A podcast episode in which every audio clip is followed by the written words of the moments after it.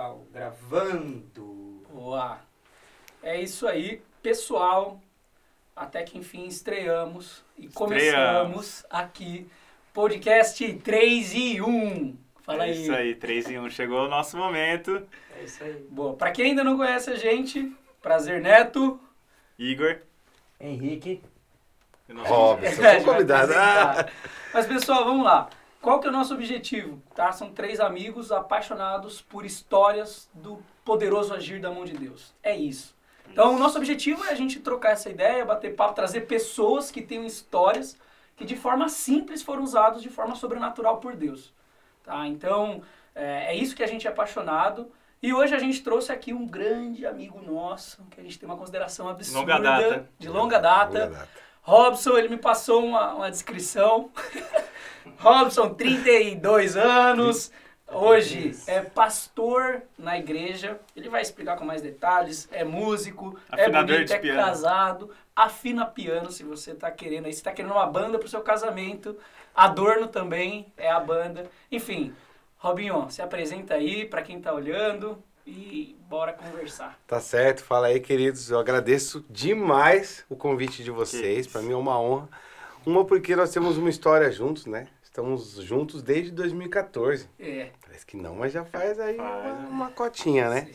Mas é isso, sou o Robson, sou músico, sou simples e tô feliz de estar com vocês. E Boa. vamos que vamos. É isso. Robson, cara, a gente trouxe você porque a gente sabe do seu histórico. A gente sabe, a gente já tava trocando ideia aqui um bom tempo, pra gente comer uma pizza aqui. A gente já tava, gastou metade da conversa que a gente ia ter. Mas, Robson, cara, conta aí um pouquinho pra gente. É, assim, a gente sabe que a sua história de conversão é muito boa. Tá? Então isso é uma boa pra gente explorar um pouco mais. Pra quem ainda não conhece você, conta um pouquinho como que era, como que foi a sua vida, como você nasceu, porque eu sei Tá. que isso é, é de grande valor. Nossa, é assim, como a história é grande, vou tentar dar uma resumida boa, né? Boa. Então eu nasci em São Paulo, nasci lá na Pedreira. Possivelmente vocês não vão conhecer, o pessoal quase não conhece a Pedreira, porque ah, ela fica o extremo zona sul, assim. Nossa, é longe demais. Você passa Santa Amaro, que é o último lugar que o pessoal conhece de São Paulo, e vai embora. Então, nasci lá, nasci na, numa periferia lá, é, dessa pedreira, né? Uma favelinha muito legalzinha até. É, porque você tinha sempre os moleques da rua. Eu tive a experiência de rasgar meu pé na terra, jogar isso. futebol de rua. É isso. foi da hora demais. Não tenho o que reclamar, né? E ao mesmo tempo, foi aonde também Deus acabou que, que, que me salvando. Foi o local em que eu conheci o Senhor Jesus Cristo. Foi nesse bairro, numa igreja bem pequenininha, mas que eu levo no meu coração para sempre. Igreja Batista em Represa Nova, né? Mas para contar um pouco da minha história antes disso, minha mãe né, e meu pai, eles eram cristãos de uma certa forma, né? Meu pai acabou que saindo de casa, é uma história bem complicada. Eles eram quando- de pedreira também? é, todo mundo... Não, meu pai é de Santos, minha mãe é descendente da Bahia, mas Se conheceram lá? eles se conheceram sei lá onde, numa igreja, igreja Maná, na época. É. Só que eles, todo mundo, nasci naquele bairro lá, eles moravam lá. E... Mas meu pai foi embora de casa. Quando eu tinha perto dos 9 anos de idade. Mais ou menos embora. A gente mais fugiu do que ele foi embora. Né? Então eu e minha mãe, minha irmã tava meio que acabou de nascer. Aí rolou uma, uma briga entre eles dois ali, que rolou uma agressão física contra minha mãe. E aí que aí começou o problema, né? É. Porque eu já era menino, falei, vamos fugir, mãe. E aí, desde então, eu comecei a trabalhar, né? é Então, mesmo. é, né? Desde os Você nove anos, Nove anos? fugir de casa. fugimos de casa, é. Na verdade, a, a fuga foi just, foi assim, meu pai ele começou a se envolver com muita, muitas outras mulheres, né? A tal ponto, eu, eu já falei isso com meu pai, né? Meu pai tá vivo hoje, a tal ponto que se eu encontrar um dos meus irmãos na rua, não faço nem ideia de quem é, né? Você ainda troca ideia com ele? Ainda troco ideia com ele, a gente conversa bem. Hoje ele é outra pessoa do passado, mas naquela época foi punk. Nossa, não sabia disso. É, naquela época foi punk. Meu pai, então, até então, ele nunca tinha levantado a mão pra minha mãe. Mas você viu ele batendo nela? Então, teve esse dia que eu vi. Aí eu só tinha um pandeiro na época, que foi meu primeiro instrumento, Deu né? uma pandeirada nele. Não, eu, eu, eu não consegui nem dar a pandeirada no homem, porque ele, ele caiu na real. Na, na hora, assim, eu apareci Com tremendo pandeiro? demais com o Mas pandeiro foi na sua- mão. Ele viu, você viu na sua casa. na sua- Na minha casa, é. Eu, t- eu apareci assim com o pandeiro na mão, meio que tremendo. Ele falou, ele deve ter pensado, opa, fiz besteira. Aí ele falou, filho, me perdoa, me perdoa, me perdoa. É, pode dormir, não vou fazer Tinha mais nada anos? disso. Ele, ele tava bêbado, né? Eu tava, tinha uns nove, oito, nove anos de idade. Isso eu lembro bem porque foi algo realmente muito marcante. Foi tão marcante porque na mesma semana a gente fugiu pra casa do meu avô. né? Então, Nossa, depois disso ficamos muitos anos sem ver meu pai, porque aí meus tios protegeram a gente, né? Ele tentava se aproximar, não que ele fosse agredir, mas ah, acredito que tanto eu como minha mãe naquela época a gente estava muito ferido, né? Com o que tá, com o que tinha acontecido. E aí começou meio que a minha história, né? A Vitória já era nascida? acabado de nascer. Vitória, Vitória acabou que virando praticamente uma filha minha, porque não somente foi um pedido meu para os meus pais, que eles não desistiram de ter outro filho, mas eu falei, por favor, eu sou, um- eu sou uma criança muito sozinho, eu era bom de argumento. Eu falava, poxa, sozinho aqui, eu tinha um monte de amigo, mas eu queria porque queria a Vitória nascendo, né? E aí a Vitória nasceu, então eu tive o privilégio de tê-la como irmã e de, por muitos anos, aliás, por todos esses anos, cuidar dela, né? Ser a referência masculina que ela teve. Então, em mim batia uma certa responsabilidade a tal ponto que por muitos anos, se a Vitória um dia assistir esse podcast, ela vai lembrar, eu fui muito duro. Eu perdi a minha infância praticamente, né? Uma pelo trabalho e outra pela aparente responsabilidade, né, mano? É nove anos de Nove Tra- anos. Não, e que trabalho? Nove anos, gente. Eu Que que fiz você faz de tudo vocês anos? podem imaginar. Eu já enchi laje, né? Com os caras, judeus, como pedreiro. Eu principalmente passei alguns anos pegando papelão em latinha, na rua. Tinha o Barraca, que era o dono do ferro velho lá perto. O que, que ele fazia? Ele me emprestava aqueles carrinhos de madeira. Sabe esses carrinhos que a galera empurra? Uhum. Eu empurrei muito esses carrinhos. E era engraçado, porque era tão pesado que eu pegava, empurrava, empurrava e ainda dava pra brincar de gangorra. As pernas ficavam pra cima, assim. Porque criança, né? Mas, cara, eu achava tudo que eu pudesse vender, eu vendia. E ganhava centavos, ganhava muito Você pouco, tava assim. sustentando sua mãe e a Vitória nessa É, época? eu não sustentava porque, graças a Deus, minha mãe tinha um emprego, mas eu ajudava. Então a gente sempre teve uma situação financeira bem complicada, né? Mas foi assim, foi, foi assim. E, e aí que começou até chegar na música, né? Mas sempre trabalhando. Então, quando. Aí teve entre uma época, nessa época, eu não sei porquê, eu tinha uma bicicleta. Eu não lembro quem me deu uma bicicleta, alguém me deu uma bicicleta. E como eu era um menino mais livre do que a maioria das crianças e tal, a maioria das crianças pegava peru escolar, eu consegui de bicicleta pra escola. Aí, os moleque não tinha, queria andar de bicicleta, mas não podia. Ah, o que eu fazia? Eu alugava a bicicleta. Ah. Ó, você pode dar, sei lá quantas voltas, 50 Que massa. centavos. Cara, eu comia doce, eu conseguia carrinho, É eu montava os negócios, era carrinho de rolemã na rua. Mas eu sempre, sempre tive que trabalhar, né? Nossa, era muito sol, fiz muita coisa, fiz muita coisa. E aí foi onde Deus acabou que me capacitando na música, né? Já entrando como que eu cheguei a ser músico, eu nunca tive habilidade musical.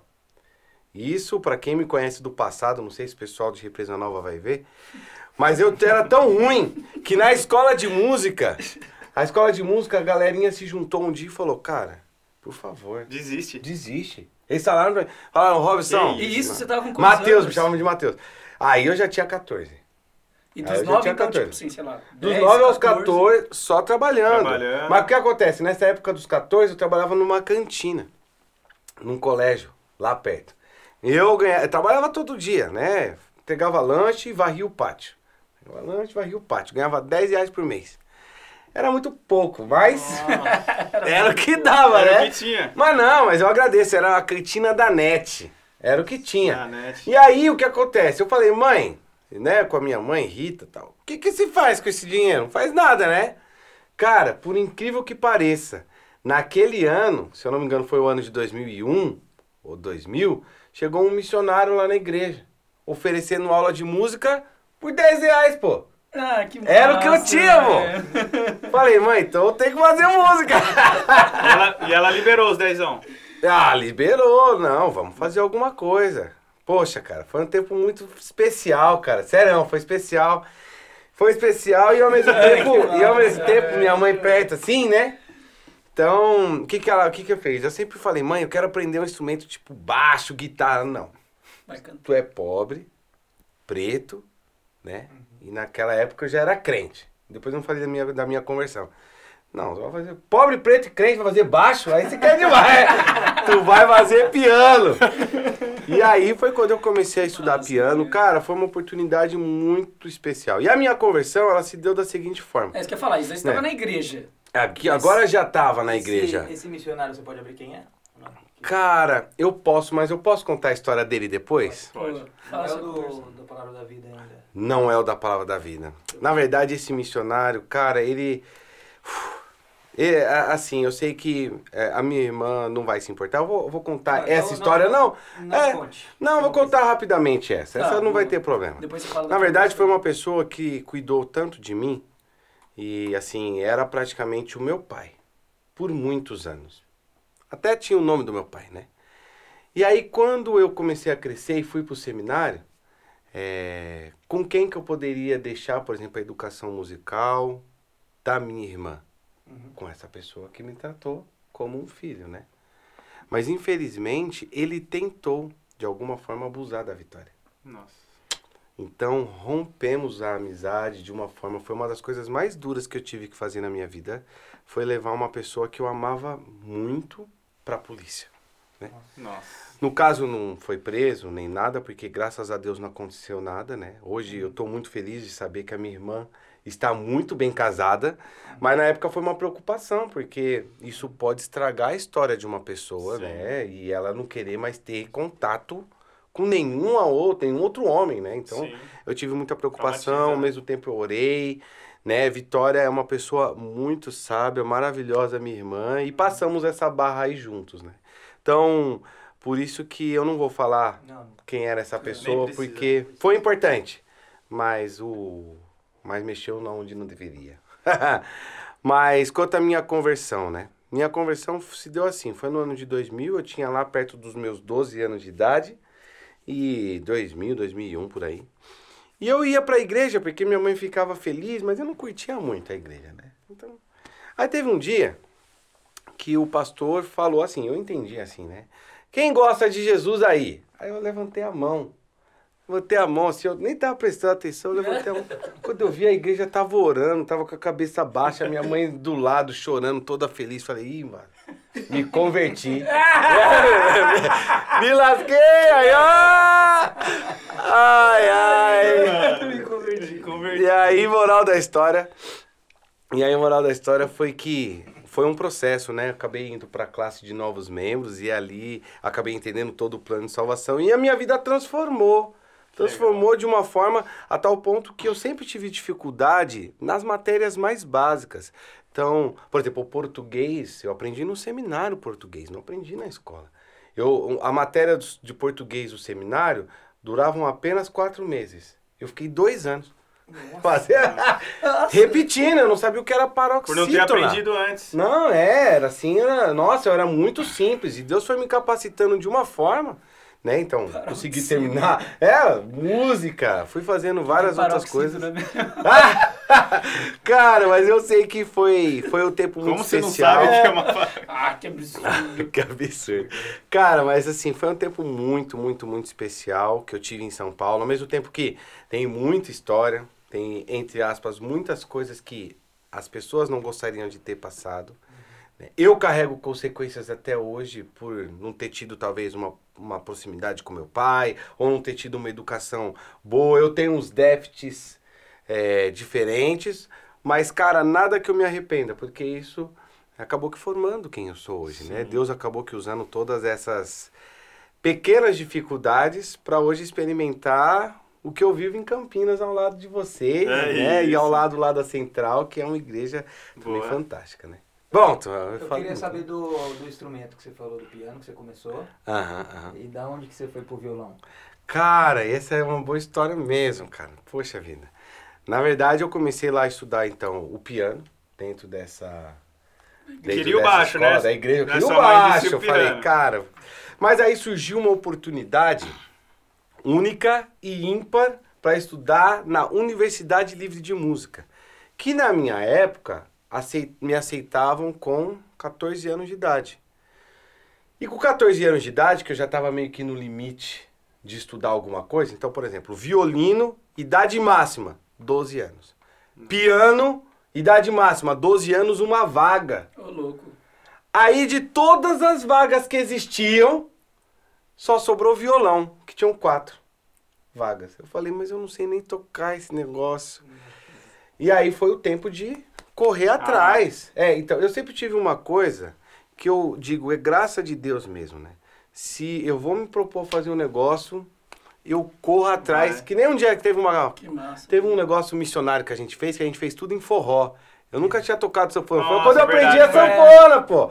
Mas foi. Foi que vocês foram? Não, foi do. Não. Foi da viagem missionária. Foi Antes foi Itaú. aqui e tal. Aí o Ivan Coriloi prestou a sanfona. Eu falei, cara, não sei Vai. nem por onde Depois a começar. gente foi pra Itaubim. Foi que vocês É, é, não. Foi. A primeira viagem missionária que a gente fez, se eu não me engano, foi para o Vale do Jequitinhonha. Isso. Sim. Foi que a gente foi? Isso.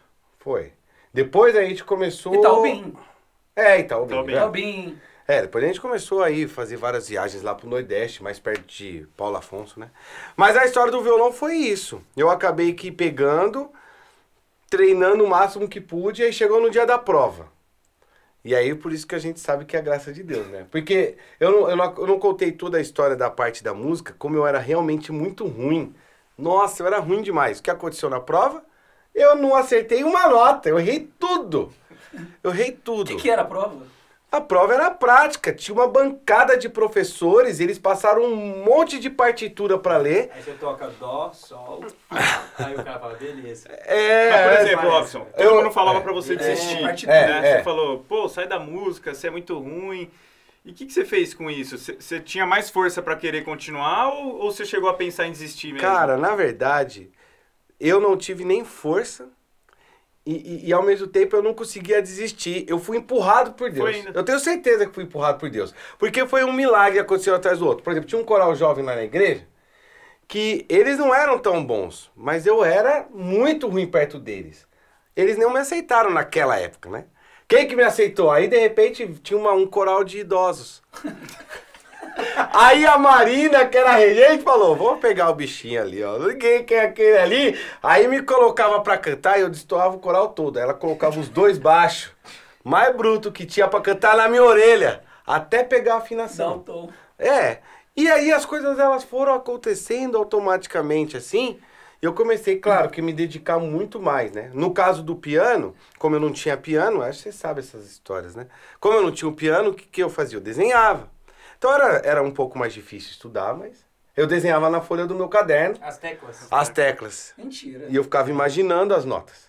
E você E assim foi colocava por assim muito tempo. na mesa e ficava. É, é. E como Então, sabia se acertou? Não.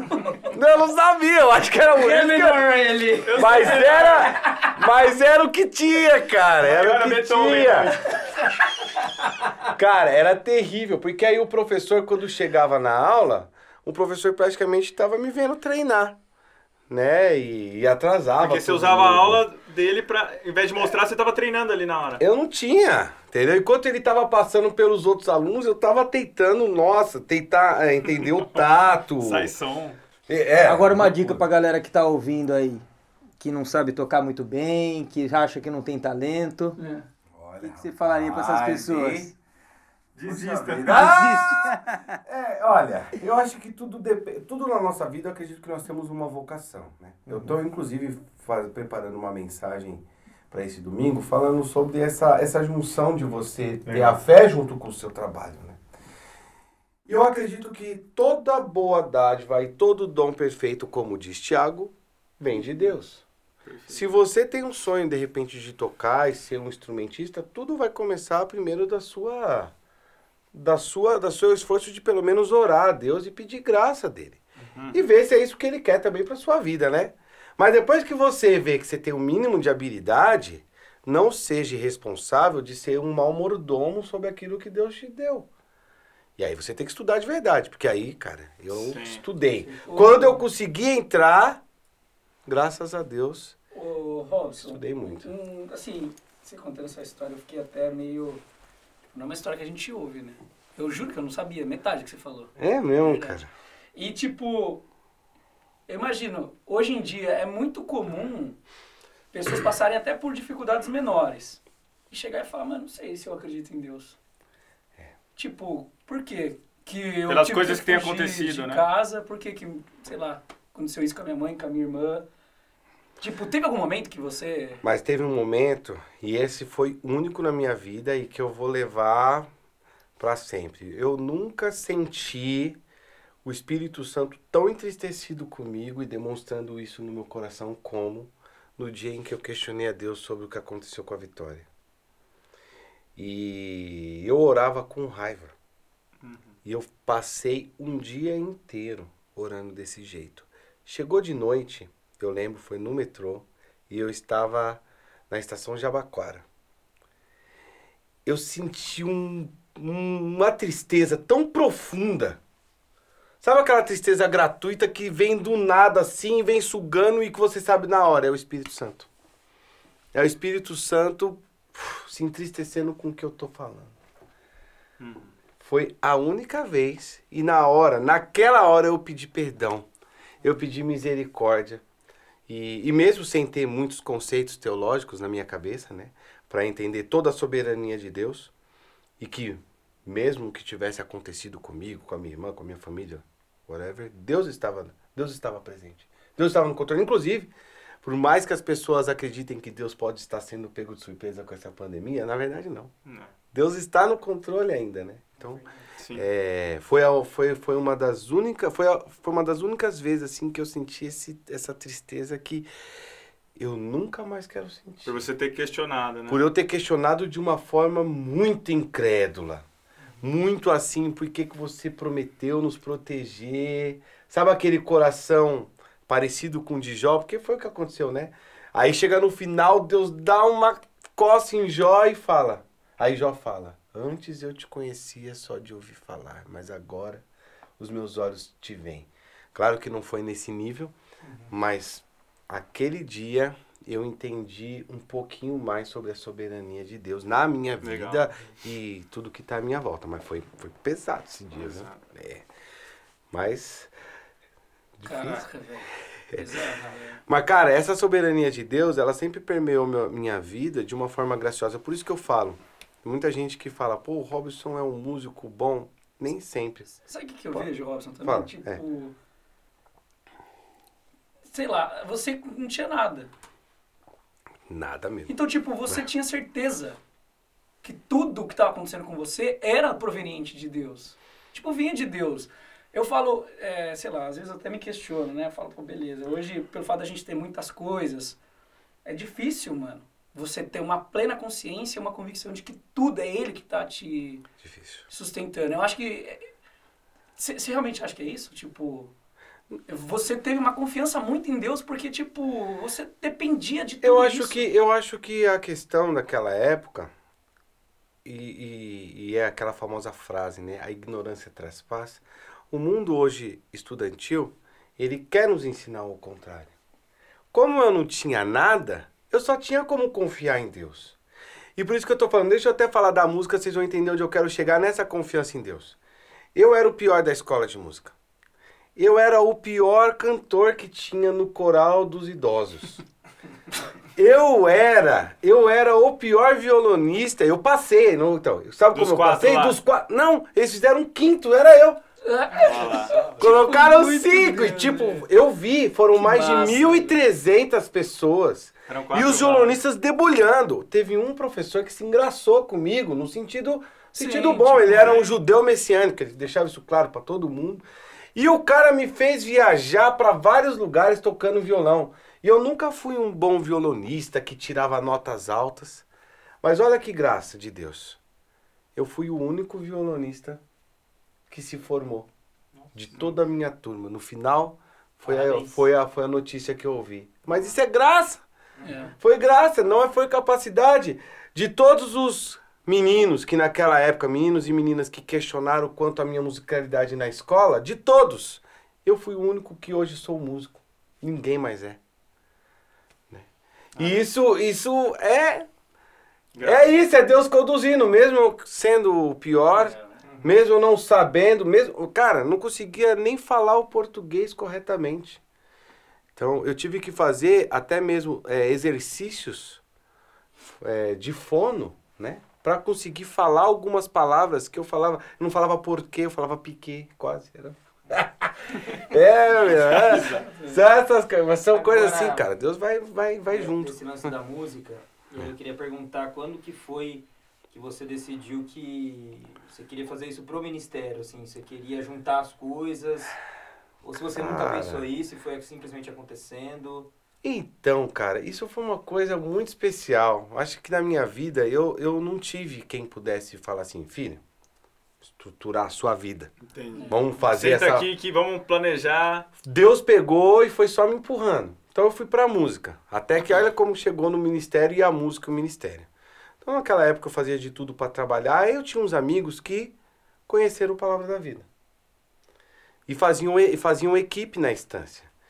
E aí eu tinha lá meus 14, 15 anos de idade, eu cheguei e, e, ele, e eles falaram assim, Robson, na época Matheus, só todo mundo chamava de Matheus, é, Mateus. chamava de Robson não. Matheus, você tem que ir pro PV, porque é muito legal. Eu falei, gente, eu não vou pro PV, eu vou gastar tempo lá, preciso trabalhar. Ficar uma semana lá, é de graça? Não, de graça eu não vou. Mas eles insistiram, insistiram, insistiram tanto que eu fiquei uma semana. foi nessa semana, foi nessa única semana que eu acabei que ficando, que eu tive esse primeiro contato. Amei o lugar, primeiro porque tinha sido o melhor quarto que eu tinha dormido na minha vida. Nossa. E o quarto do, e o quarto PV, E o quarto do PV, pra quem não conhece. Eu falei, caracas, a melhor cama. Mas não é na, não é na estância, né? Era na estância. Na. É, é, Mas é na era lá no estância, não RJ, é. É, No não é acampamento. no... Não, é, não, foi o. E não, mas o acampamento também era melhor. Porque na minha casa, naquela época, tinha um mofo, cara, que era da parede até o teto, assim. Nossa, e eu dormia no sofá, né? Então não tinha cama, né? Então assim, eu acordava rapidão quando eu recebia visita, a galera aceitava na minha cama. Pensa num sofazinho duro. Mas abençoado, tinha costas pra aquilo na época. Hoje acho que eu morreria naquilo. Mas, então assim, eu primeiro começou pelo quarto, eu não sabia. Outra, eu nunca tinha visto casas tão grande, tão linda. Na frente do RJ lá, tem a casa do seu Davi Cox. Sem brincadeira, eu O que, que é frente passei. do RJ? É o nome que eles dão. Cada prédiozinho. Ah, tá. Tem um- imaginando o Rio de Janeiro. Exato, cada prédiozinho tem o- a sigla de um, de um Ah, estado. tá. Entendeu? E na frente do RJ, que é o Rio de Janeiro, é o quarto mais longe que tem, tinha a casa do seu Davi Cox, tinha do Davi Cox Jr., do Steve Cox. E até que o seu Haroldo apareceu. Seu Haroldo, um homem bravo. Cara, eu sinto uma falta desse homem. Sofri muito com a, com a morte dele. Eu sofri muito e eu sofro muito o fato da gente não ter feito ainda uma homenagem pra ele. Eu falei pro Johnny Heimer. Falei, ó, se você fizer alguma coisa e não me chamar, é briga Eu pra tenho sempre. bastante cara. contato com o André, que é o neto. Já fala O pra ele. Mas- fala mas- que até Inclusive, hoje eu vou ver ele, eu vou ver ele esse, esse fim de Não, semana. já pode falar que Mas eu... pra quem não conhece, conta um pouquinho do seu Haroldo. É. Resumidamente, quem foi? O seu Haroldo, ele foi o fundador da Palavra da Vida, né?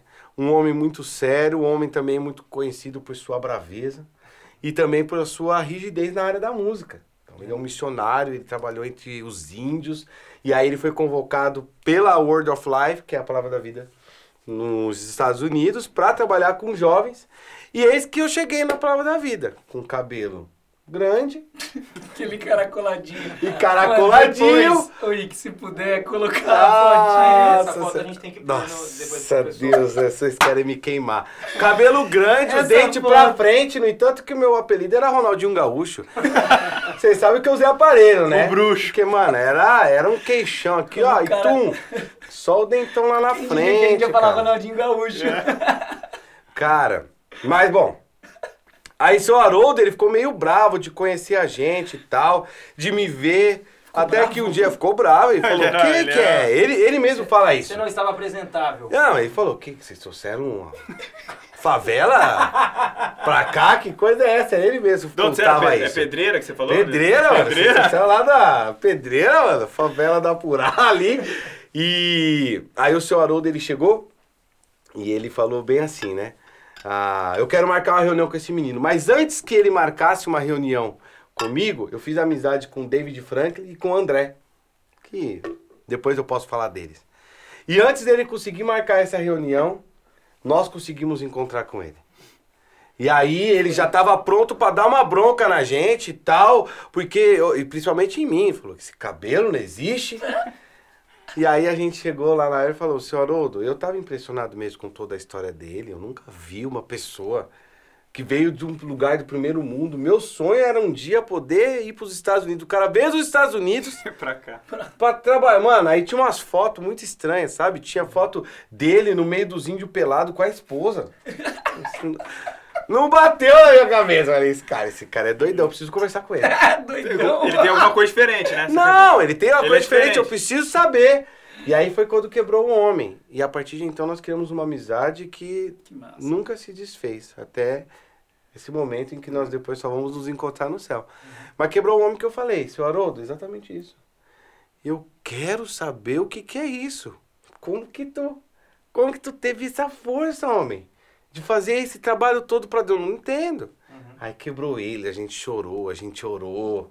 Pensa, E- como você teve essa força? O cara que trabalha desde os 9 anos. Nossa, cara, mas não, nem se comparava.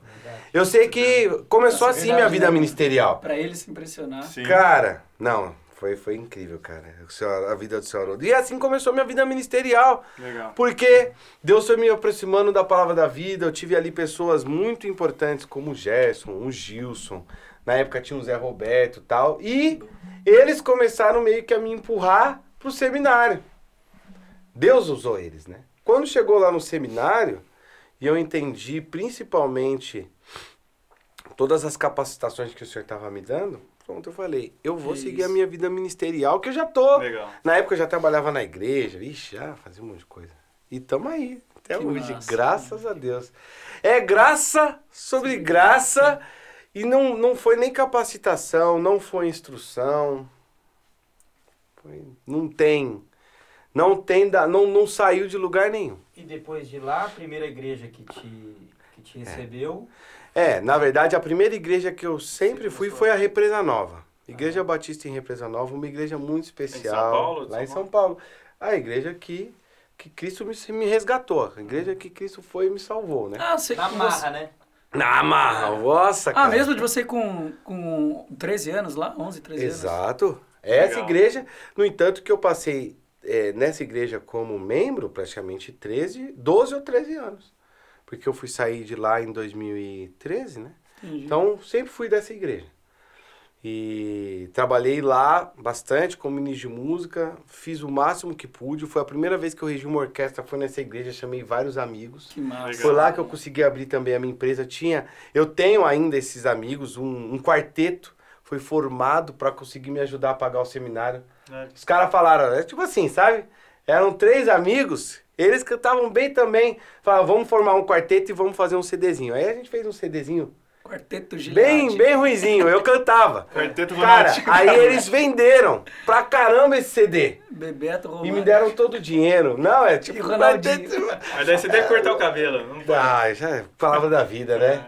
Eles pegaram um Palavra da dia. vida. Não, eles pegaram um dia no ano novo lá e eles meteram a, máquina. né? Acabou com a minha graça. Mas eu Feliz também. Mas eu também cortei, eu acho que dava um certo trabalho cuidar, né? Mas você sabe que aquele cabelo lá era mais parecido mesmo com o de mendigo, mano. Ó, vou falar. Mano, É teve- real. Teve, dois. todo respeito aos Teve mendigos. duas, teve duas, é, com todo respeito, mas teve duas ocasiões que eu realmente falei, cara, foi a melhor coisa foi ter cortado o cabelo. Teve uma em que minha tia tava com um carro emprestado, uma Mercedes.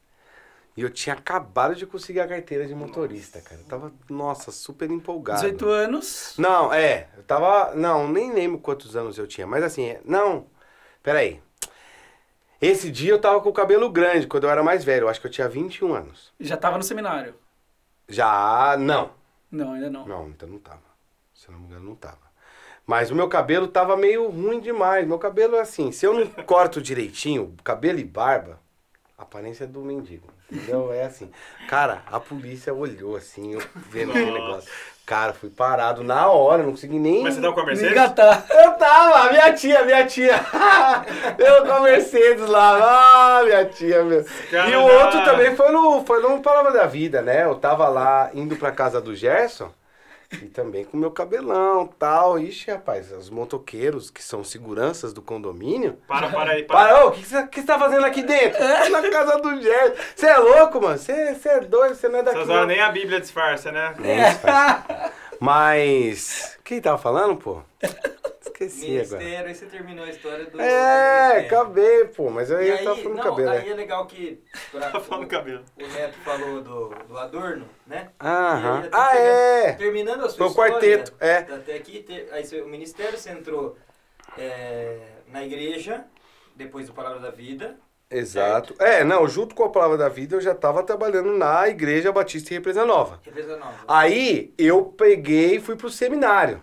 Ah, tá. Ah, sim. Aí durante esse tempo do seminário, a minha empresa ela veio, ela veio assim para justamente me ajudar e foi graça de Deus também, porque não tinha estrutura, não tinha dinheiro, não tinha som, não tinha carro.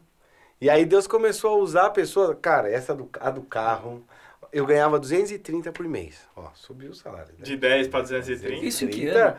Ah, isso foi 2009. Olha isso. É, faz- 2009, 2009. E que foi quando eu quando eu fui pro seminário, né? Porque eu me formei em violão em 2008, 2009 eu estava no seminário. E aí chegou um amigo meu que ele era, você lembra daquele André e o David Franklin e eu que eu falei que a gente foi lá pro Suaroldo, pronto. David Franklin queria ser missionário da Prova da Vida. Ele é missionário hoje do PV Que massa. ali Tá Caldas onde? Novas. Ele tá onde hoje? PV Caldas Novas. E o André, ele falou: Eu entendo que a minha vocação é ser rico. E o Cabra, não, e o Cabra, mano, ele começou a ficar rico. Mas Um ele, dia- falou, ele sempre falava isso? Sempre falava isso. Nossa. E ele não era. E não era? Ele Não era. essa vocação, hein? Não, não. Ele falou, cara, eu tenho certeza que eu vou trabalhar assim, assim, assim. Eu vou ajudar as pessoas e pronto. Até que, quando ele tava bem, ele chegou me viu depois de alguns anos. Perto de dois- 2009. Falou, e aí, você tá bem? Tô bem. Tá Tal. Final de coisa? 2009. Não, cara, e aí, você não tem carro, não tem nada? Não tenho não, cara. Falou, passa a sua conta. Que Mentira. isso? Rasgou 12 mil. Mentira. Na minha conta, pra quem tinha E no fim, o cara que 230, falou que tinha cara. vocação, ele ficou rico mesmo. Pô, gente, ficou.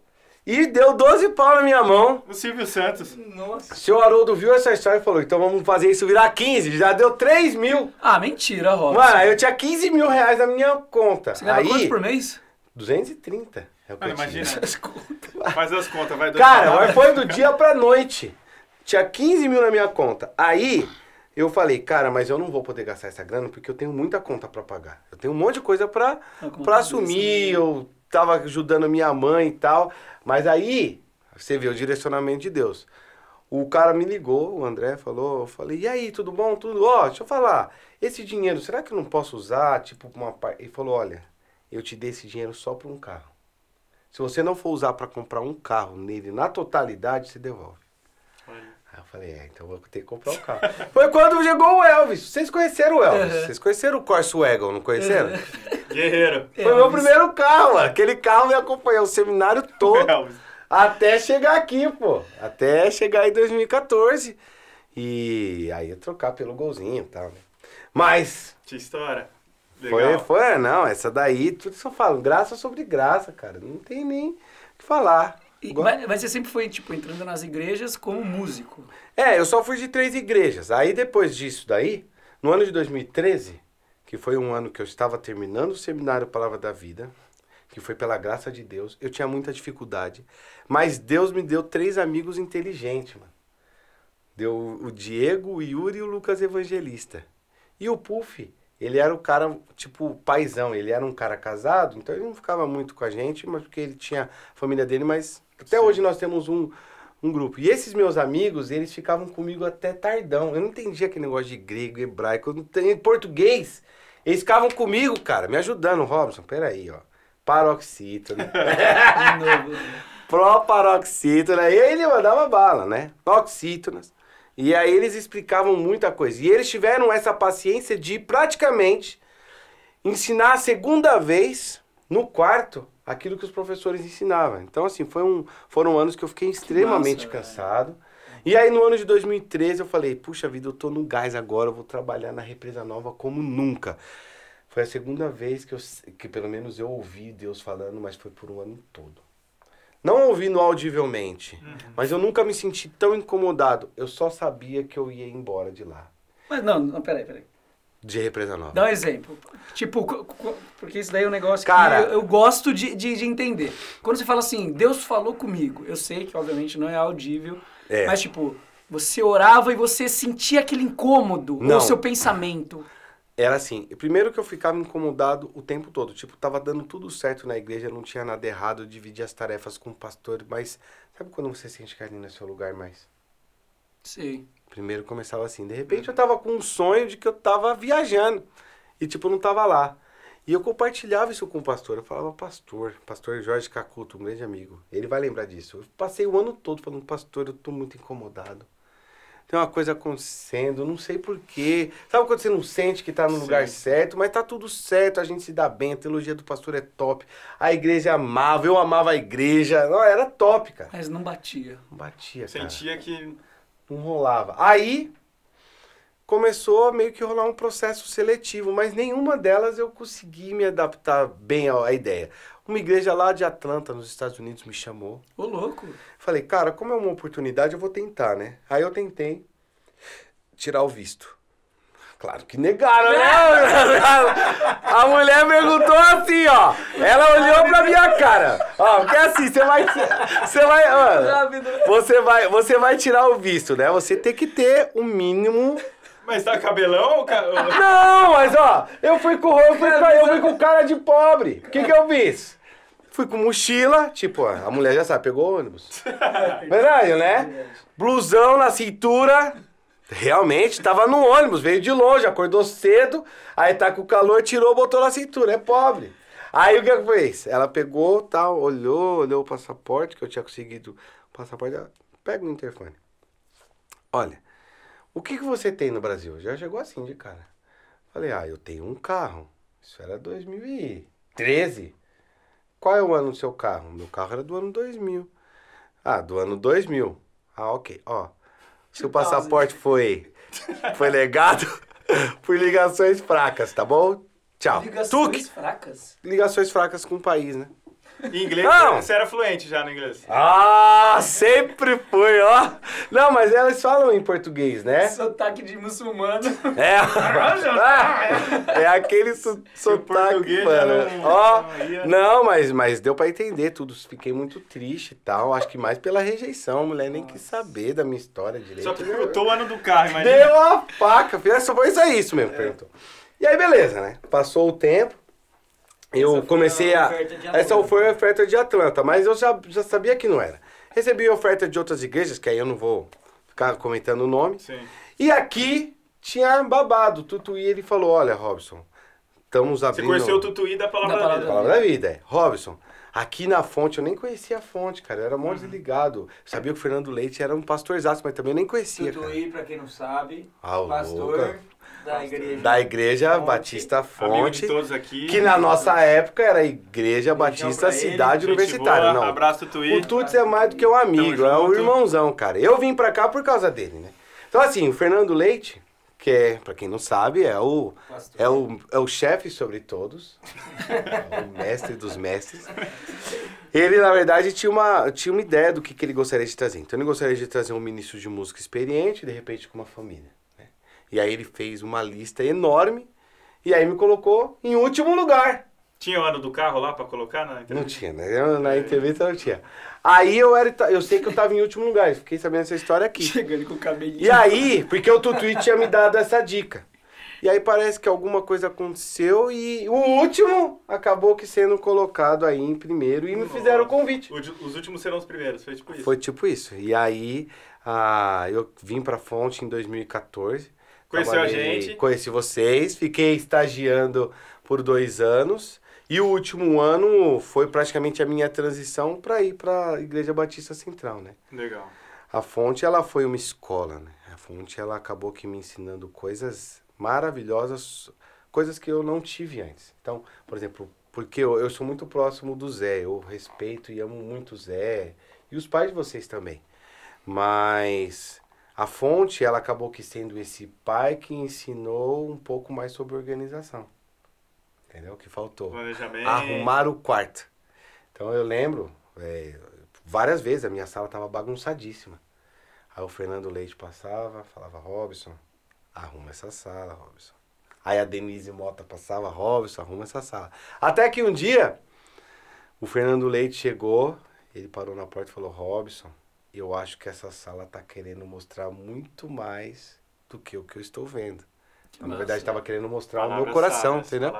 Aí eu captei. E assim fui aprendendo com Calaur, André Carreiro, Osébio, né?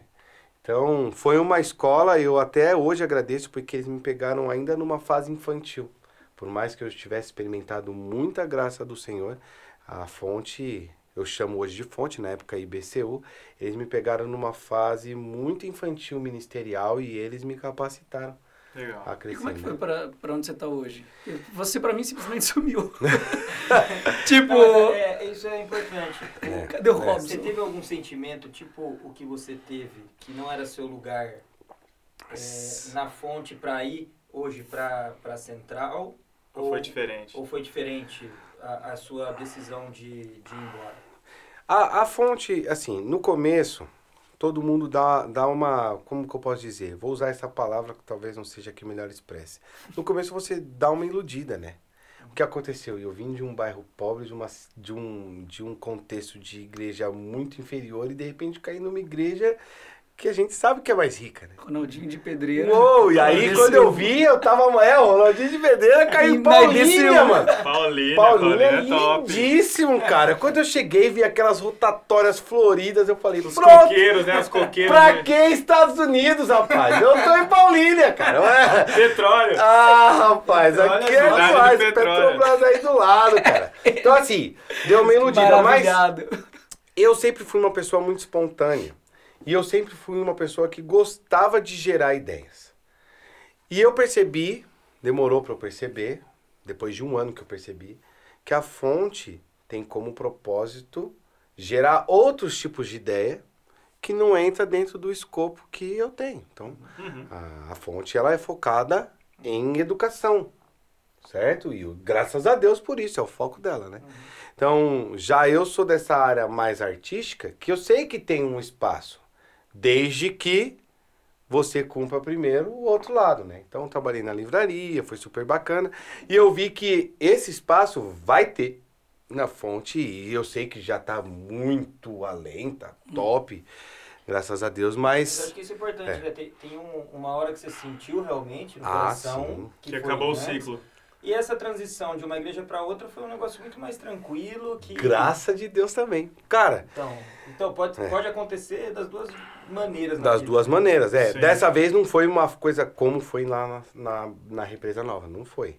Até porque é, eu não tive incômodo, pelo contrário, a transição foi muito rápida, foi muito fácil, Natural, né? foi natural. Acho que não foi nem rápida nem fácil, foi natural. Eu tinha recebido uma proposta do Márcio Korilov na época, que eu fiz uma contraproposta. A proposta dele era melhor do que a minha, mas eu acho que foi melhor eu ter galgado esses passos. E eu só consegui também fazer uma proposta mais tranquila porque eu tinha tido toda a instrução da fonte. Então, qual que era a proposta? O Márcio já veio, ó, vamos tocar todo domingo. Aí eu falei, não, vamos fazer o seguinte, me paga por hora. Vamos começar na escola de música que eles tinham. Eu comecei, comecei, comecei. Aí, de repente, eu entrei e trabalhei com coral. Quando eu vi, eu entrei dentro de todos os ministérios, acabei cuidando de toda a liderança, né? Então, Legal. E a. queria que você liderança comentasse- musical, Eu desculpa. queria que você comentasse da empresa também, porque você é um cara que, meu, continuou seguindo o ministério, Sim. e, mas ao mesmo tempo você conseguiu dar atenção também para para uma Você empresa comentou, né? de Por música. exemplo, o Zé, essas pessoas da igreja mesmo, começaram a te dar um toque Então, um pouco mais. Primeiro conta o que é a empresa, para quem não conhece, Tá certo. mas eu acho que é interessante. A empresa. peruca, né? É, não, a empresa, ó, ela se chama Adorno Eventos. Ela começou justamente quando eu estava fazendo seminário para me ajudar a pagar o seminário. Então, eu tive muitas ajudas, eu tive mantenedores, eu tive a própria Palavra da Vida pagando metade do meu seminário e a Igreja Batista em Represa Nova me ajudando. Então, a, a empresa, ela foi me gerando ali, né, um capital para conseguir viver. E ela foi me acompanhando. Porque eu sempre gostei de tocar em casamento. Eu acho que é uma coisa que eu faço bem, né? E eu acabo fazendo também com uma certa facilidade, devido à experiência, né? Então vi muito casamento, toquei para outras empresas, toquei pra caramba isso aí. E aí chegou um momento Então a empresa foi crescendo devagarinho. Mas chegou um momento em que eu precisava de qualquer conselho sobre o que fazer com ela. Foi um momento muito perdido da minha vida. E eu tenho certeza que os pais de vocês, porque foram os três pais e mais, né? E eu coloco o, o Valmir no meio disso, eles devem ter falado, mano, que menino mais bobo, cara. Ele tá perguntando os negócios. Eu não sabia nada. Tipo, o simples do simples. Não, nada. Então, tipo assim, eu. eu Tava as contas no vermelho da empresa? tudo ver, tudo negativo. Conta a não empresa fechava no fim, né? Nunca fechava. Nunca fechava. Eu não colocava nada direito organizado. O som que eu tinha era horrível. Os músicos nem sempre eram tão de ponta, por mais que eu. Eu, eu ia mais pela amizade. Então, nossa, foi, foi um tempo muito bom. Eu acabei que tendo um coaching com todos eles. E eu lembro de muitas vezes em que eu encontrei os três lá na casa do, do, do Netinho. Também já fui bastante na sua casa. E aqui, né? Que praticamente foi um lugar que eu morei, né? Então a empresa ela começou a ganhar uma estrutura um pouco melhor. A tal ponto que essa vocês não sabem. A tal ponto que há dois, três anos atrás, a minha empresa ela foi convidada para fazer um evento daqui da região de Campinas, em que os noivos pagam para entrar e estaria entre as três melhores empresas da região. Nossa. A minha empresa seria a terceira das três. Legal. Mas eu não aceitei. E eu vou falar para vocês por que, que eu não aceitei. Porque eu sempre tive o ministério Como agora prioridade. como prioridade. E eventos dá muito trabalho. Hoje a minha empresa, ela funciona sem eu vender nada, eu não pago nenhuma propaganda, nenhuma publicidade, e a empresa ia fechar.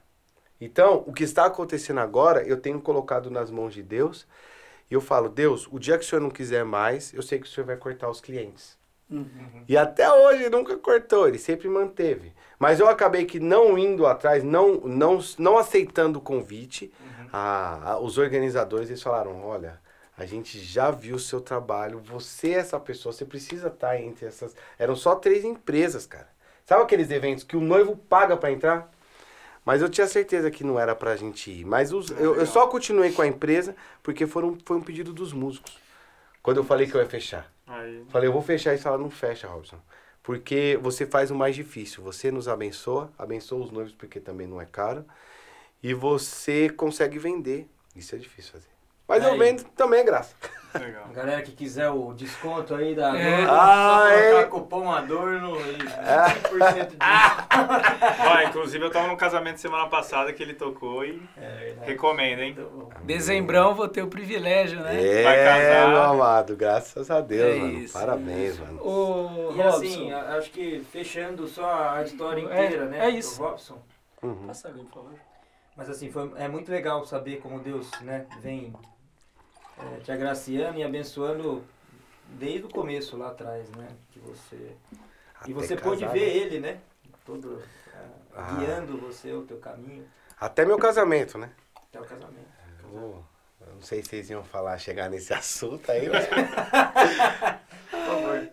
mas é, você, você, você quer perguntar alguma coisa aí? Não, cara, você fica à vontade, falar o que você Cara, sentir no eu coração. acho que vale a pena falar da minha esposa, cara. Porque a fonte teve muita influência. É, a gente fez muita parte dessa história. Sim, Muito. A gente fez muito. Netinho! madrugadas. O pai dela é o cara. Aonde ele vai, todo mundo, ô pastor tal. Falava, Robson, É você tá se metendo, Cara. O Robson. cara parecia político, o cara era É, político. Cara. eu lembro disso. Mas olha, eu vou falar, cara, chega a ser até. Cara, chega a ser quase impossível, né? Se for parar pra pensar. Porque, pra quem não sabe, eu tive um relacionamento que foi muito traumático. Quem esteve ao meu lado sabe. Sim. Eu sofri como eu nunca. Eu nunca desejei morrer. Essa foi a primeira vez que eu desejei morrer. Foi uma coisa extremamente avassaladora, assim, quebrou Machucou. né? machucou. E aí, ao mesmo tempo, sem capacidade de escolher ninguém, eu falei, bom, agora que eu tô solteiro, eu vou pra pista, mesmo assim, né? Comecei a chavecar, né? Umas três aí. Nossa.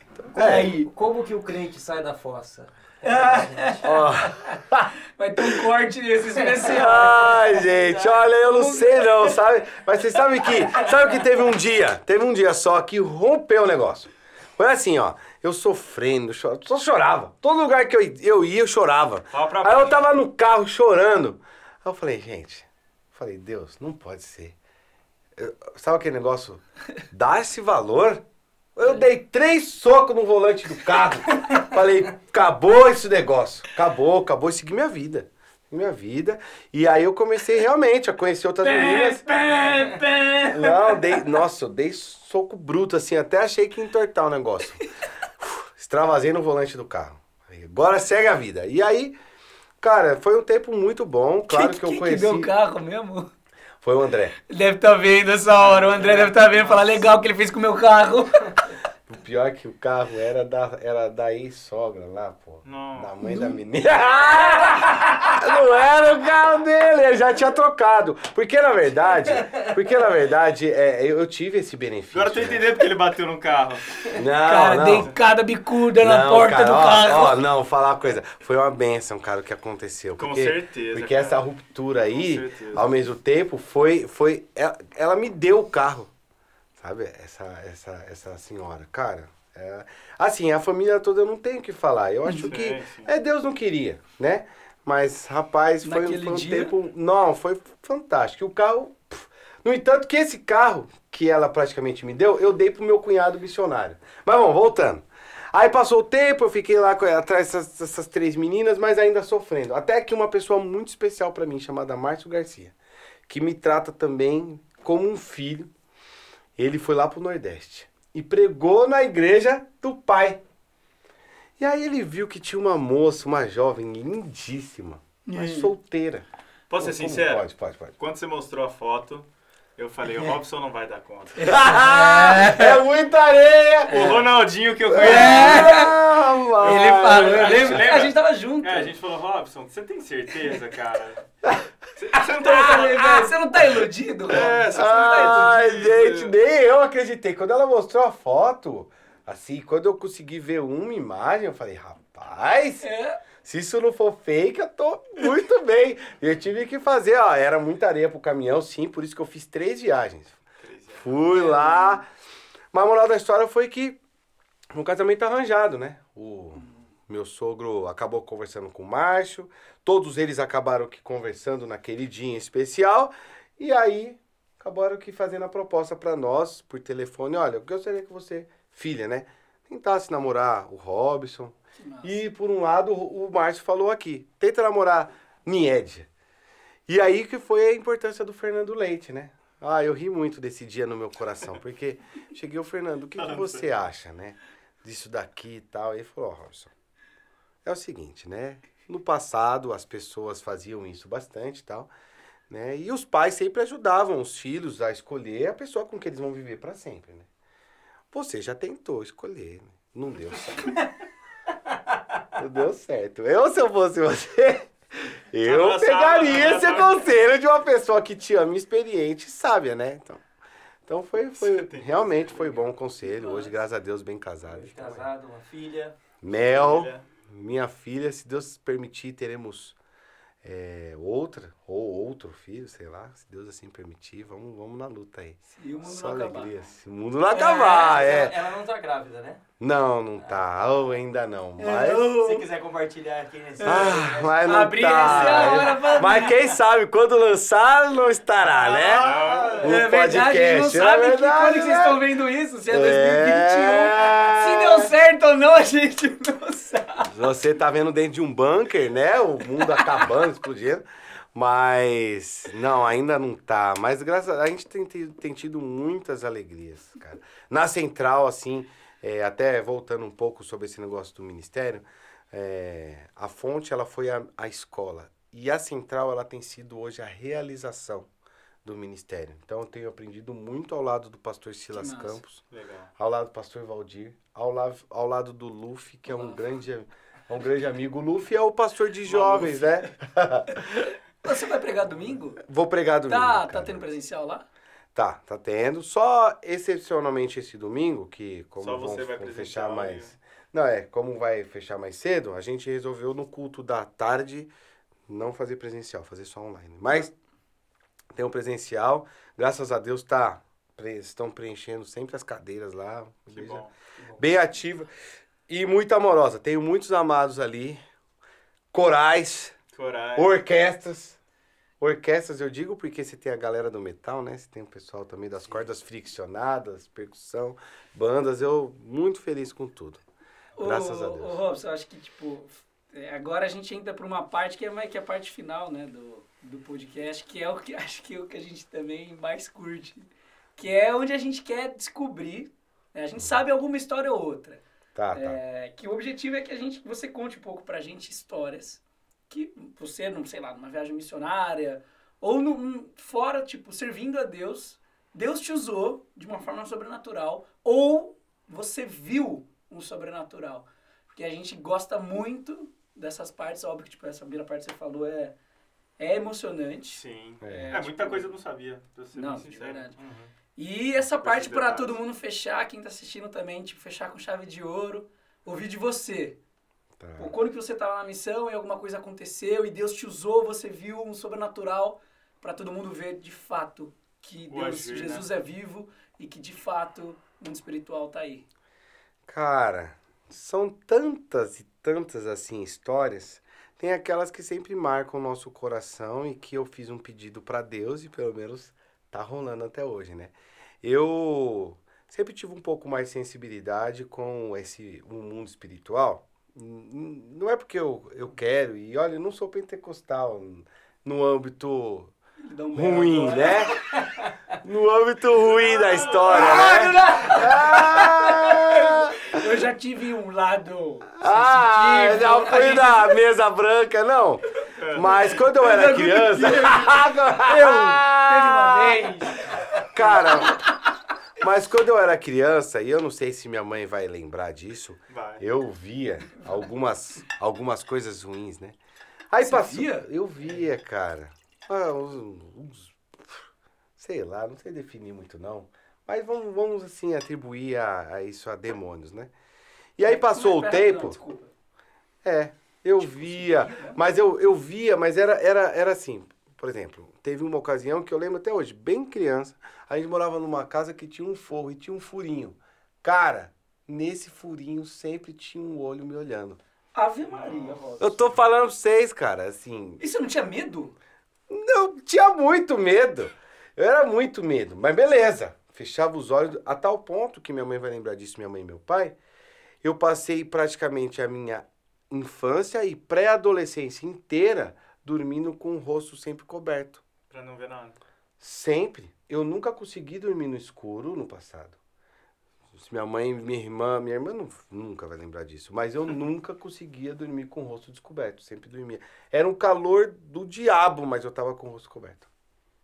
Não tirava o rosto para fora de forma alguma. Então, isso aí foi é. Foi até, foi até, na verdade, eu conhecer o Senhor Jesus Cristo. Aí depois começou a baixar, começou a baixar todas essas experiências. E Mas foi só- infelizmente, tipo, quando criança foi só isso, basicamente. Mas- O olho.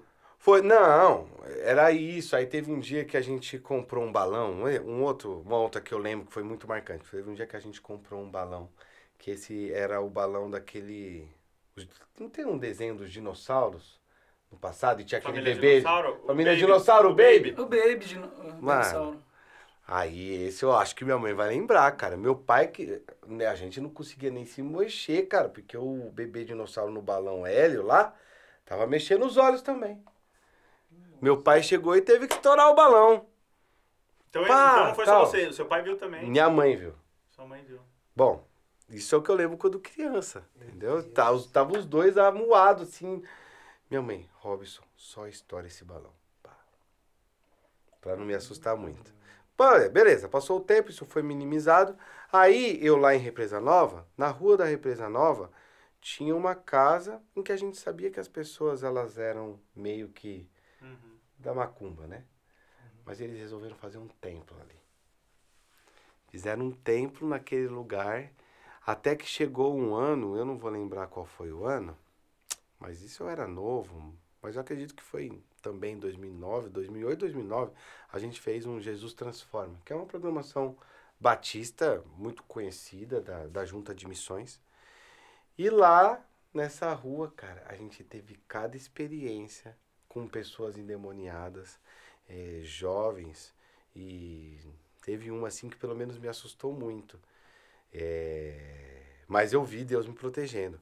Eu peguei, eu tinha evangelizado eles e eles falaram: a gente não vai na igreja domingo, não, porque eu falei, vamos na igreja. A gente não vai na igreja domingo, não, porque a gente tem que fazer um trabalho lá. trabalho, eu nem sabia direito o que, que era, que era, que era o negócio da galinha, etc, etc. Aí eu falei: tá bom, então eu vou orar, eu vou orar para que vocês não consigam fazer o trabalho. Você meteu esse louco. Falou isso pra eles. louco. Deus, Nossa, que massa. Aí chegou no domingo, mano. Chegou no domingo, eu tô de repente andando, tava pegando uma orou? carona. Eu orei Você mesmo. chegou em casa. Orei. Deus? É, isso era uma sexta. Eu comecei a orar Mas você lembra direto. que você orava? Lembro, eu orava, Deus, ó, sabe aqueles dois rapazinhos que eu conheci? Pai, eles não querem ir na igreja porque eles falaram que querem adorar Satanás. Eu peço que o Senhor intervenha nisso. Orava mesmo, normal. Não vou lembrar exatamente de toda a oração Uhum. Né? Mas aí naquela ocasião, esse dia foi muito engraçado, mas eu senti Deus me protegendo. Vou falar pra vocês o que que é. Chegou no domingo de manhã, pegando uma carona, várias pessoas na rua. Aí eu encontro os dois meninos, com um cara de perdido, meio que andando rápido, assim, sabe? Quando eu chego, eu falo pro cara, ó, deixa eu aqui que eu vou falar com aqueles dois. Aí eu, ei, ei, ei! Cara, eu nunca vi isso. Sabe uma rua que chama Avenida? Acho que é Avenida Sabará. Ficou deserta. Ninguém mais passou na rua. Mano, o moleque me fica possuído na minha frente. E, cara, Como você sabia que ele ficou possuído? porque toda pessoa que fica possuída, mesmo, não é igual o que a gente vê na TV. Assim, o. o- Você não consegue olhar. Não, você consegue, mas você. O demônio, ele parece que quer. ele- parece que ele quer te engolir. A Você- cara transforma, não A transforma? cara transforma, mas você sente uma opressão no sentido. Você vê uma pessoa assim, endemoniada, não é aquela carinha torta, não. É uma carinha assim, mano. Sinistro. É um leão com a boca aberta pra te arrancar a cabeça. É isso que você sente, normalmente, né? Cara, mas naquela hora eu tinha certeza que eles iam sentar o sarrafo, aqueles dois ali, porque não tinha ninguém na rua, sumiu todo mundo. O carro desapareceu rapidão, eles super bravos porque não conseguiram fazer o trabalho e um dos moleques tava endemoniado, o outro não.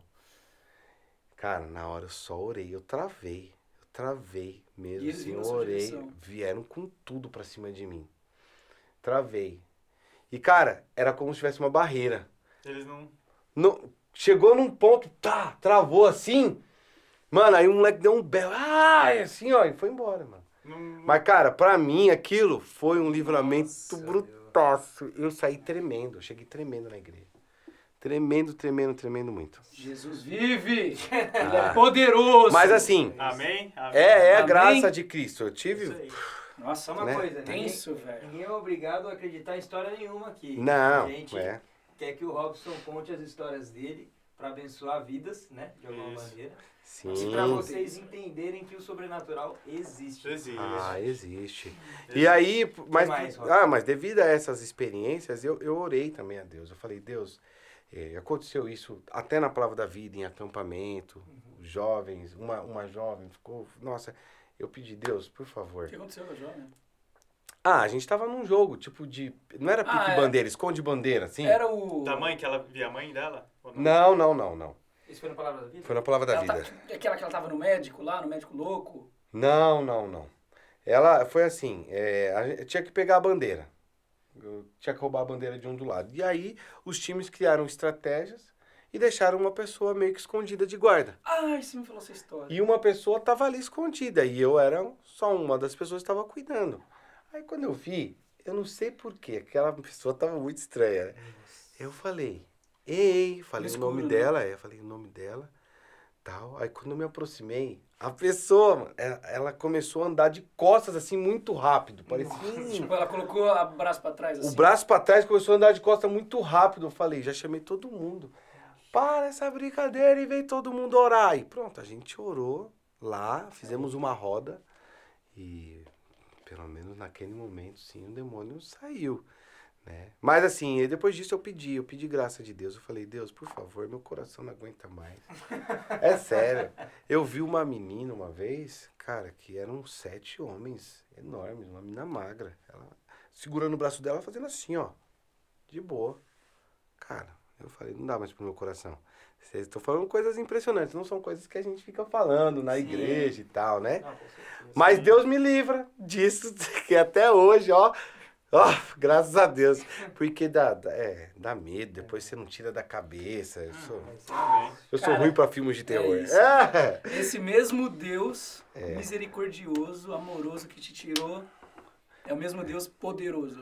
Mas ao mesmo tempo, por mais que a gente tenha essa história muito triste, eu também tenho uma outra história que, cara, até hoje eu fico besta de ver, de lembrar. Foi o nascimento da minha filha. Rapidamente eu falo com essa e encerro. Cara, eu nunca imaginei que eu pudesse ser pai. Primeiro porque eu nunca achei que eu pudesse sustentar uma família, ter uma família, poder casar, fazer qualquer coisa, tá onde eu estou hoje, ter um carro, tocar, ter instrumentos. Cara, tenho um piano de cauda na minha casa. É misericórdia de Deus Tem total, empresa. cara. É graça de Deus, uma igreja abençoadíssima, cara, que tem, nossa, sido um canal de bênção grande no meu coração. Cara, mas aí eu fui lá pro parto. Cheguei lá no parto, fortão, de boa. E aí, mulher, tá bem? Tô bem. Aí os caras botam um paninho, tal. Eu, machão, olhei, olhei, olhei, olhei bastante e tal. Tranquilo, cortou, vi o sangue, vi tirando líquido amniótico. Mas quando essa menina me sai da barriga, eu nunca vou esquecer esse dia, cara. Foi uma loucura. Foi uma loucura de emoções ali. E ali foi sim um dos últimos momentos que eu tenho de grande alegria do meu coração. Eu nunca achei que o meu coração fosse explodir de emoção tão grande quando foi o nascimento da minha filha. Falo isso pra vocês, não esperando que todos entendam, né, o que eu vivi ali, mas isso superou, isso superou tudo que eu um dia passei. Eu falei, Deus, se fosse pra experimentar isso aqui de novo, eu a passo de do novo. bolo, assim, dessa, Cara. dessa história. É. Eu passaria tudo de novo. Tudo de novo. Pra ver aquele momento de novo. Ver essa menina nascendo. E chegando nos nossos braços. Nossa, foi, foi uma loucura. Legal. Legal. É isso aí. Graça de Deus. Cara, que Amém. histórias, hein? Que, É que é, que é algo mais sobrenatural que isso, né? O nascimento É, Exato. de uma filha. bem, bem colocado, velho. Não é verdade? E hoje eu tenho orado por um outro nascimento. O nascimento dela com Cristo Jesus. Amém. Nossa. Tenho orado desde já, eu e minha esposa, a gente para no pé da cama. Sabemos que ela é uma pecadora, que por merecimento ela merece o inferno, mas nós acreditamos na graça. E eu tenho certeza que esse vai ser, sim, na vida dela, né? Uma das segundas experiências mais fantásticas, né? Se Deus nos der a graça de poder batizar essa menina, Nossa, poder massa. ter essa Legal. experiência de salvação com ela. Pessoal, Cara, é isso. É, o nosso objetivo aqui, acho que ficou bem claro, é a gente divulgar essas histórias desse nosso Deus poderoso, Jesus Cristo. A gente, aqui a gente está desarmado de qualquer bandeira de igreja, a gente não está falando de religião, a gente não está falando nada disso. A gente vem exatamente para trazer essas pessoas, homens simples, que são usados, foram usados por Deus de uma forma maravilhosa e a gente quer exatamente que vocês sintam o que a gente está sentindo aqui. É, cara, três em um é isso. É uma conversa de amigos. É uma Três, e um, conversa. três amigos e um E um convidado. convidado. Quem sabe aí de Trindade também. Esse foi o primeiro episódio e se Deus quiser de Primeiro muitos, de muitos, né, então? O nosso grande amigo Robson que teve. Acho que a gente não podia estrear melhor, né? Não podia estrear Nossa, melhor com esse obrigado, hein, mano? parceiro. Vocês são parceiraços, hein, mano? Tamo junto. Para Cara, finalizar, Robson, a gente tá. O nosso intuito aqui também não é só divulgar o nome de Deus também, mas também divulgar alguns projetos. Sim. Eu não sei hoje se, se você está envolvido com algum projeto, com alguma missão que você queira falar, principalmente para quem queira contribuir financeiramente. Sim, às vezes alguém quer ajudar, né? É, hoje o nosso, o nosso maior foco lá na igreja, né, o meu é, é trabalhar como um dos pastores auxiliares, né? E nós temos vários trabalhos missionários que a gente acaba aqui apoiando. Legal. Hoje eu sou uma pessoa muito ligada com a MEAP. Então, se eu puder falar de alguma missão, eu falo para vocês, Que que é conheçam a MEAP? É uma missão de assistência aos pescadores. E ela já está presente em toda a costa brasileira. Começou com o Márcio Garcia e agora Legal. eles já estão no Rio. Mas o que, que eles fazem com os pescadores? Evangelizam, fazem igrejas. Lembra daqueles três amigos do seminário que eu falei? O Diego, ah, fazem pescadores. Não, eles evangelizam, eles fazem um trabalho lindo. Lembra da daquele amigo missionário, Diego, que eu falei? Diego, Sim. Yuri, Lucas? O Diego hoje, ele é um dos pastores em três igrejas da MEAP numa ilha. Só vai, só chega ali de barco, lá na Tipo, Bahia. ele chega numa ilha onde tem vários pescadores que vivem da pesca. Porque, cara, Aqueles o cara bruto Brasil... lá, aqueles. É, o Brasil, pra você ter noção, agora a MEAP tá no Rio Purus, certo? Eles estão alcançando, é, parece que tem, sei lá quanto, mais de 2 mil povos ali. Eles estão alcançando só um pouquinho, porque são pessoas que não tem, a gente não tem acesso. O Brasil é muito grande, muito maior do que a gente pode imaginar. E nós não temos só os índios. Temos os índios como pessoas assim bem longe de todo mundo, mas também temos os pescadores. Cara, tem, tem ilhas que vivem 40 pessoas. E que não chega ninguém. Projeto... E eles moram, eles moram lá. E você vai fazer o quê? Meape. MEAP. MEAP. Com E vão indo de barquinho, vai pra uma ilha. Isso. Cara, eles têm um trabalho fantástico. Né? A, a Fonte conhece, Fernando Leite admira muito também o, o Márcio Garcia, o Tutuí também. Cara, tá aí. É o Rápido. cara. E se eu puder falar também de uma outra missão que está passando muita dificuldade nesse momento, é a palavra da vida, né? Então, nesse tempo de pandemia, eles não puderam fazer as programações que eles tinham né? costume, então eles estão passando um perrengue muito grande. Caso vocês possam, ajudem essa galera aí em oração e financeiramente, Então, hein, MEAP, gente? né? MEAP, Ministério é, dos pode- Pescadores. Depois coloca o logo, pô, É. deles, É. né? Tanto entrar em contato direto com eles, ou se quiserem mandar mensagem pra gente também, a gente encaminha. A gente faz esse... Esse meio campo. esse E campo. se vocês souberem de algum pastor, algum homem de Deus, enfim, não precisa ser necessariamente pastor, mas que também teve a vida transformada, que também é, teve histórias sobrenaturais com Deus, por favor, manda pra gente. A gente quer que essas pessoas, as histórias, né, o poder de Deus seja divulgado através das histórias, Histórias que deles. têm que ser contadas, né? É isso. Realmente. Isso aí.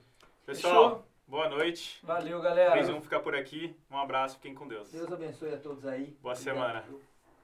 Valeu.